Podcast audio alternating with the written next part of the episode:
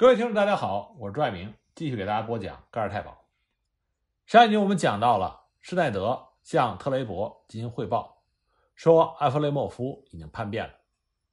那么特雷伯马上就向苏联军事情报局进行了汇报，可是他得到的回应让他目瞪口呆。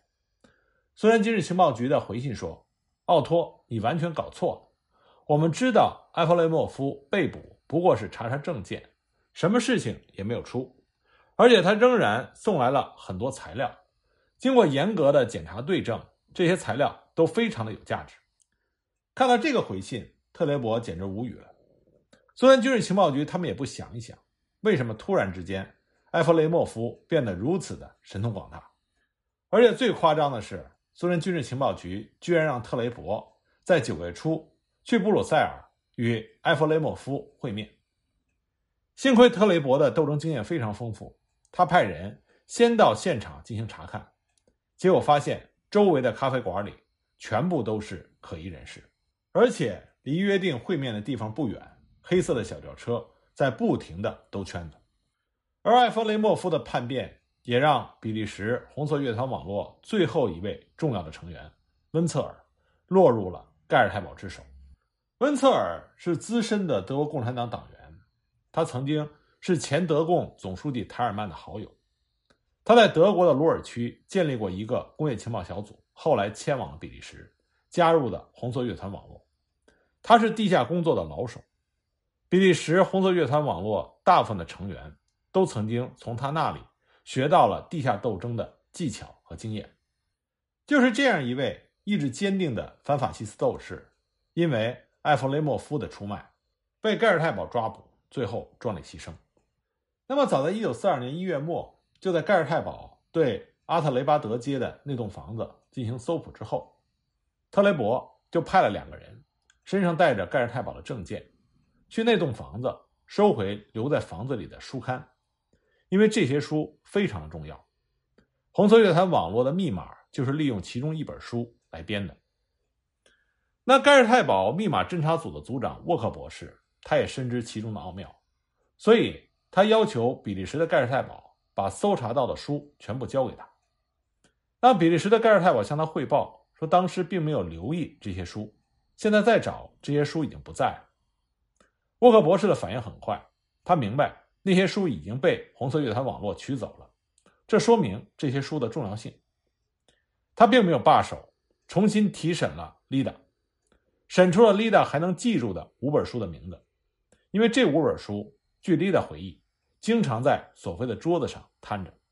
沃克博士现在的手上已经有了一个破译的密码，这是他反复演算破译出来的。根据就是盖尔太保当初在壁炉里抢出的那半张纸。可是他破译的这个词儿找遍了，其中四本书都没有找到，一直到一九四二年五月十七日，盖尔太保才找到了第五本书。这本书的名字叫做。海尔曼教授的奇迹，这本书正是红色乐团网络用来编密码的那本书。沃克博士马上就拿来手中的一百二十份被截获的密电进行翻译。那么，在这些密电中，有一份电报非常的重要，这是一九四一年六月盖尔太保截获的。为什么说这份电报至关重要呢？因为在这份电报中罗列着。红色乐团网络柏林小组三个工作地点，如此重要而机密的情报，居然写在电报当中。如此低级的错误，却是来自于红色乐团网络的领导人莫斯科的苏联军事情报局。当时特雷伯拿到这封电报的时候，大吃一惊。他没想到苏联军事情报局居然犯如此低级的错误。万一德国人把密电译了出来，这岂不是就把德国小组？双手奉送给了盖尔太保。特雷伯有着丰富的地下斗争经验，他知道密码这个东西，不管你编的多么的巧妙，没有什么是长期破译不了的。果然，他的担心成为了事实。一九四二年七月十四日，这份电报被盖尔太保破译了。不过，盖尔太保的确是非常优秀的反谍报机构，在胜利面前，他们依然保持着冷静。他并没有着急去那三个地点。进行抓捕，反而非常沉着冷静地派出了盯梢、眼线，在电话上安了窃听器。他们的目的不是破获那三个地点，而是要把红色乐团网络柏林小组所有的成员一网打尽。他们的耐心得到了回报。夏天还没有过，红色乐团网络柏林小组六十名成员全部被一一确认。那么，发动最后的抓捕是一个非常偶然的因素。沃克博士那里有红色乐团网络的一个潜伏者，名字叫做海尔曼，还没有被发掘。那么，到了八月二十九日，海尔曼得知了这个险情，所以他马上打电话给博伊森。结果，博伊森当时不在柏林。海尔曼就留了言，让博伊森回来，马上回电话。八月三十一日清晨，博伊森打回了电话，没想到接电话的不是海尔曼，而是沃克博士。博伊森一报上自己的名字，沃克博士大吃一惊，他马上就通知了盖尔太保，博伊森当天就被抓捕。两个星期之后，红色乐团德国小组八十名成员全部落入盖尔太保的手中。到了一九四三年初。已经有一百五十多人被抓，很多人和红色乐团并不相干。随着被抓捕的人越来越多，盖尔太保对红色乐团也越来越重视。一九四二年六月，盖尔泰堡成立了红色乐团别动队，由杰林亲自领导。他指挥的这个队伍，所有的成员都是经过专门的谍报和反谍报训练的盖尔泰堡精英。与此同时，盖尔泰堡在巴黎也建立了分队。盖尔泰堡的掌门人穆勒亲自监督各项行动，并且向希姆莱直接汇报。一九四二年十月初，红色乐团别动队来到了巴黎，准备对红色乐团网络进行最后的一击。实际上，杰林不知道的是，早在一九四二年六月九日，他们就已经撕开了巴黎红色乐团网络的一个口子。当时，红色乐团网络的两个报务员索克尔夫妇被盖尔太保突袭。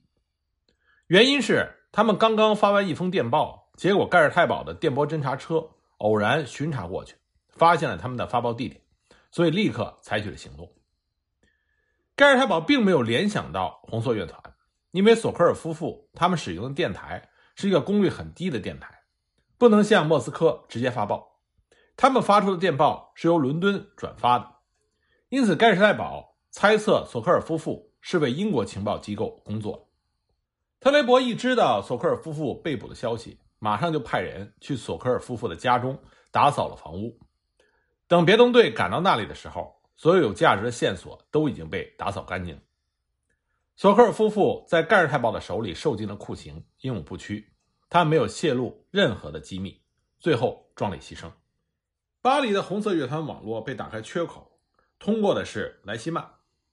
莱希曼是在比利时和特雷伯有着密切交往的那个伪造证件的人，他被盖尔太保抓捕，受了酷刑。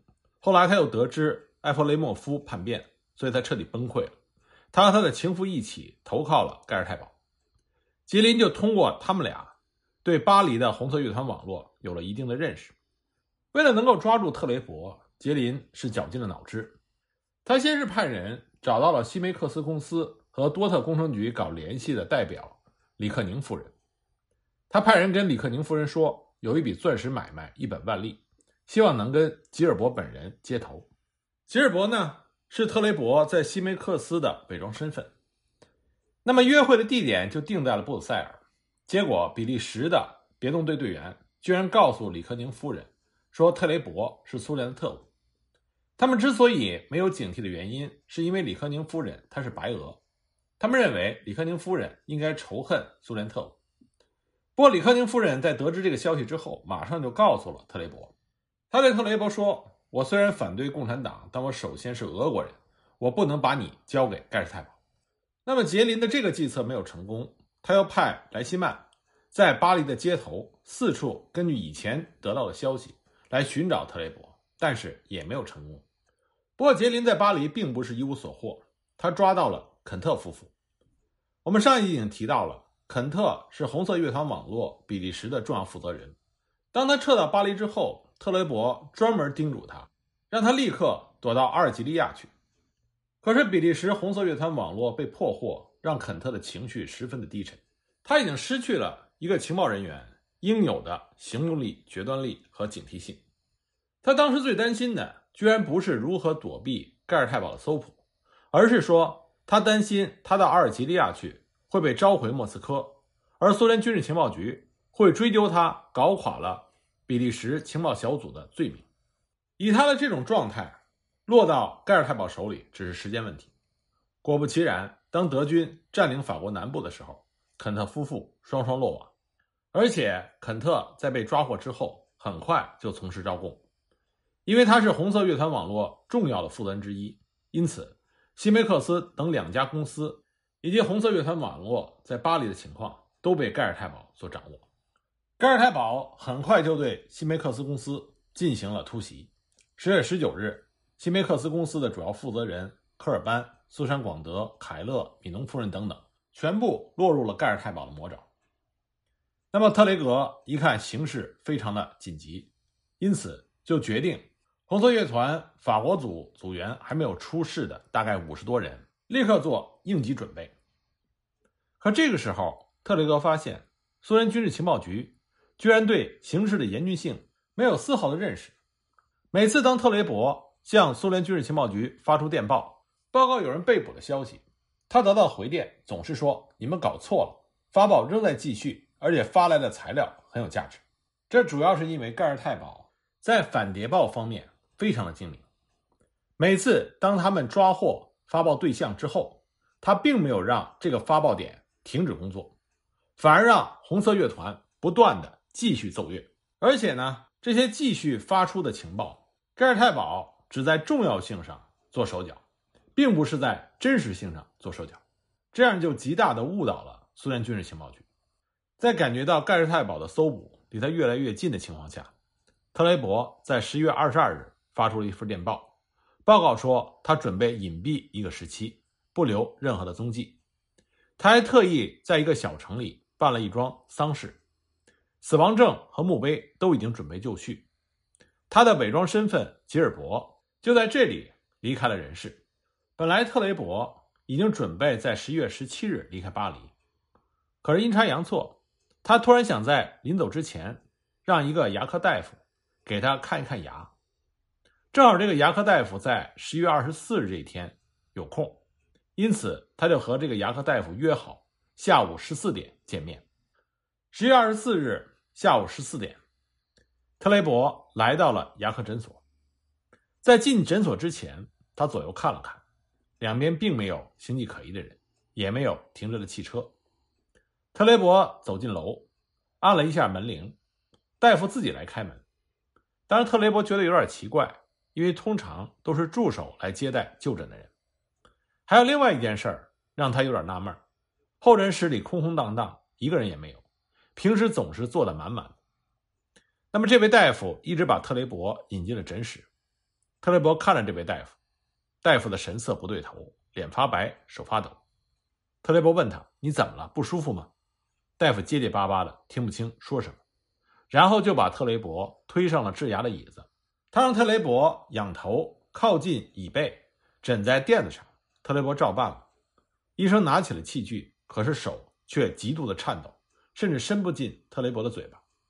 特雷伯觉得身后有响动，可是已经来不及了。尽管种种不正常的现象已经让特雷伯提高了警惕，他已经在琢磨着要怎么溜掉，可是已经太晚了。他的背后传来一声大喝，举起手来。特雷伯走进诊室，一共还不到一分钟，他的身旁已经出现了两条大汉，手里都拿着手枪。面对着险境，特雷伯反而平静了下来。他慢慢的举起手，平静的说：“我没有武器。”他站起身，全身被搜查，然后戴上了手铐。那位牙医走到了特雷伯的身旁，声音颤抖的说：“吉尔伯先生，我向你保证，这件事情跟我毫无关系。”他确实没有撒谎。特雷伯后来才搞清楚，盖尔太保为什么会在这里给他设下了埋伏。西梅克斯公司的职员们被捕之后，盖尔太保日夜审讯，动用了酷刑，问的就是一件事儿：吉尔伯在哪里？只有科尔班一个人知道特雷伯在哪里，可是他没有说。那么盖尔太保就派人到了科尔班的家里，一来呢用科尔班的夫人和女儿做人质，另外呢还抱着幻想特雷伯不知道科尔班已经被捕。会到科尔班的家里去找他。十月二十三日，也就是在特雷伯被捕的前一天，杰林和皮普上尉从布鲁塞尔赶到了巴黎。十月二十四日，也就是特雷伯被捕的当天早上，杰林亲自审讯了科尔班夫人。他平心静气地跟科尔班夫人说：“如果在几个小时之内，他还不说出特雷伯在什么地方，那么科尔班将在他夫人和他全家人面前被枪毙，其余的家属也被送进集中营。这个压力非常的大。科尔班夫人并不是情报组织的成员，她急得五内俱焚。最后，他为了应付杰林的审问，所以就供出了一个信息，说初夏的时候特雷伯害牙疼。”请他介绍一位牙医，他就介绍了他们家熟识的马尔布拉德大夫。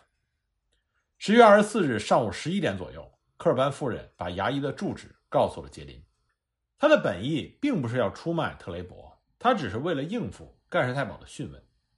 因为几个星期前，科尔班夫人还问过特雷伯牙还疼不疼，特雷伯说治好了，不需要再去了。